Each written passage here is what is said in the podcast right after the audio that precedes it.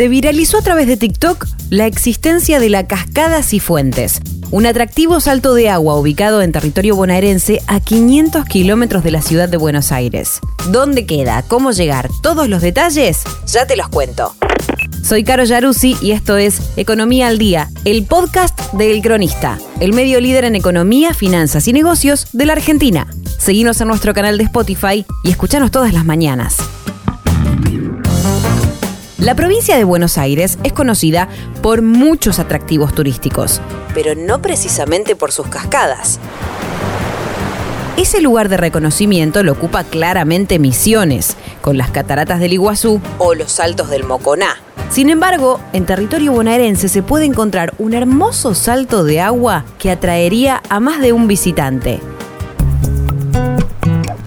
Se trata de las cascadas y fuentes, que están ubicadas sobre el río Salado de la localidad de Quequén, en el partido de Coronel Dorrego.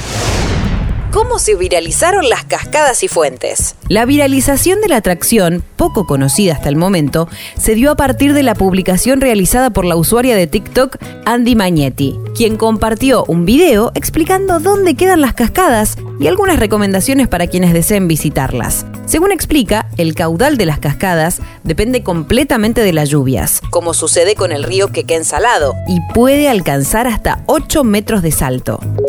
Por dentro de las cascadas hay unas escaleras naturales que sirven para subir y saltar desde la cascada, agrega en el video.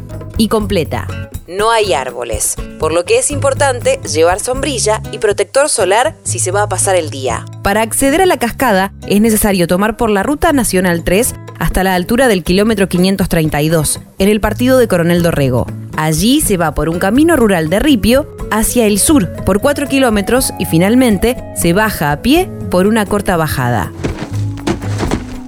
La zona se encuentra señalizada para facilitar la llegada. En total se tarda unas 6 horas y media para llegar desde la ciudad de Buenos Aires. Una zona ideal para los amantes de las cascadas.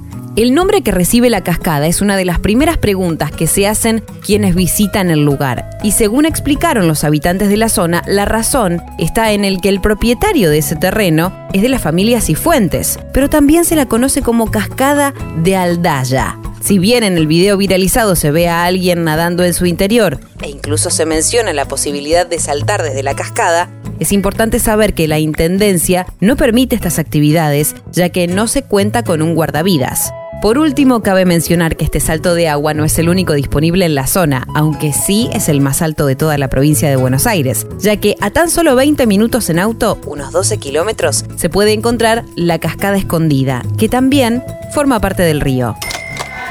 Esto fue Economía al Día, el podcast del cronista. En 113 años aprendimos que todo pasa Economía, finanzas y negocios, todo pasa por el cronista.